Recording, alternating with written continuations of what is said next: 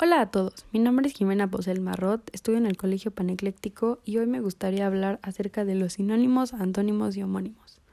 Qué aburrido dirán, pero a mí me parece algo increíble. Nos pueden ayudar diariamente. Por ejemplo, ¿sabes lo que es un sinónimo?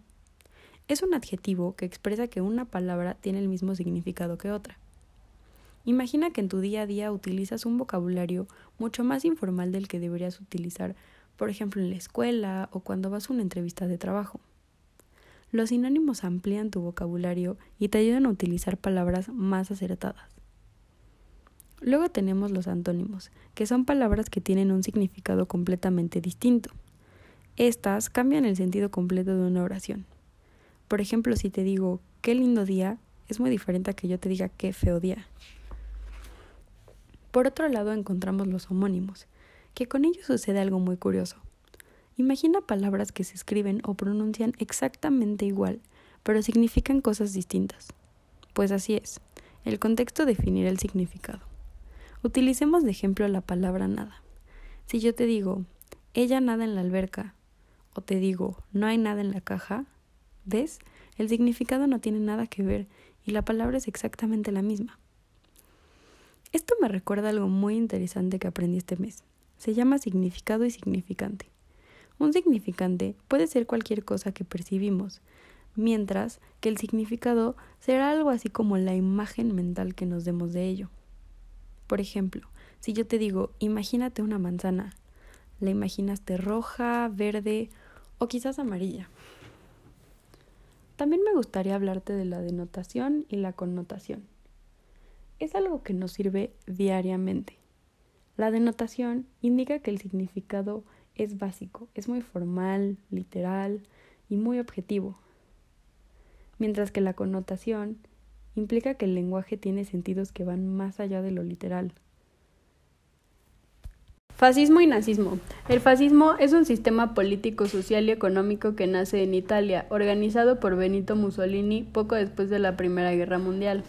En Italia existían grupos de civiles que eran grupos de extrema derecha y utilizaban la violencia para manifestaciones y actos de izquierda, comunistas y socialistas. Eran los llamados fasi de combate. Benito Mussolini, a partir de estos grupos, creó el Partido Nacional Fascista en 1921. Su ideología era antidemócratas. La división de poderes no existían. Todos los poderes los concentra el líder, ultranacionalista. Era nacionalismo agresivo, que pretende la expansión territorial anticomunistas, es la oposición de la dictadura del proletario e igualdad económica de los ciudadanos, racistas, desprecio a las personas de otras razas y culturas, clasistas, la desigualdad de los humanos es inquebrantable. El nazismo fue un movimiento político y social que gobernó Alemania entre 1993 y 1945, de la mano de su principal líder político Adolf Hitler, se caracterizó por su ideología de carácter totalitario, que otorgaba importancia al papel del Estado. Controlaba todos los órdenes de la vida y representado en el liderazgo de un caudillo supremo, cuya misión era la de conducir al pueblo hacia su prosperidad económica y felicidad social. Las consecuencias del nazismo fueron la Segunda Guerra Mundial, que generó millones de víctimas inocentes en todo el mundo, el genocidio del pueblo judío en campos de concentración, conocido como el Holocausto, además de la destrucción de Alemania por parte de las fuerzas aliadas y su división por más de cuatro décadas. La Revolución mexicana comienza cuando Benito Juárez se reelige y empieza el porfiriato. Se toma el país de manera violenta.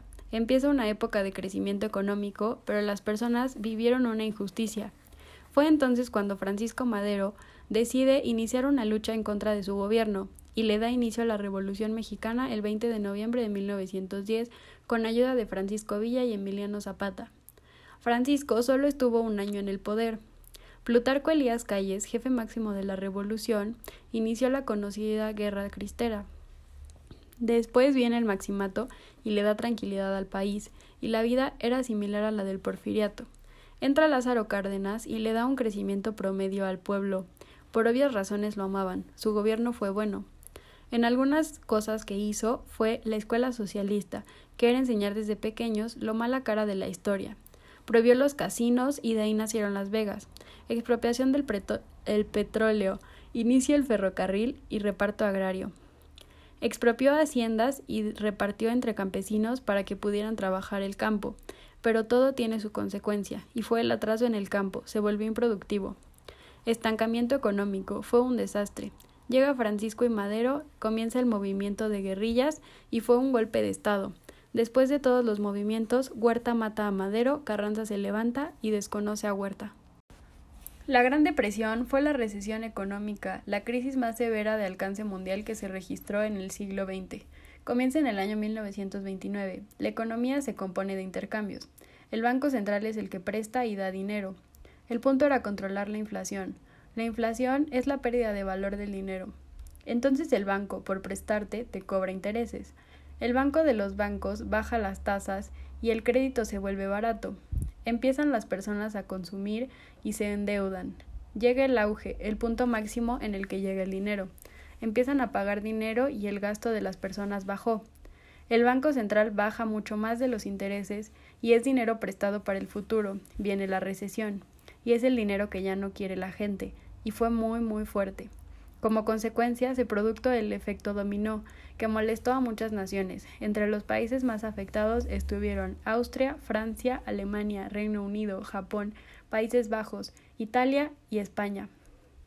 La bolsa de New York se desploma y su efecto causó impacto primero en los bancos y después en toda la economía global. Cayeron los precios, subieron los inventarios, cerraron muchas empresas y aumentó el desempleo. La Segunda Guerra Mundial permitió que la economía se recuperara. La excesiva producción industrial colaboró en una ficticia expansión económica de países como Estados Unidos, Japón, Australia o Canadá. La economía europea estaba en colapso.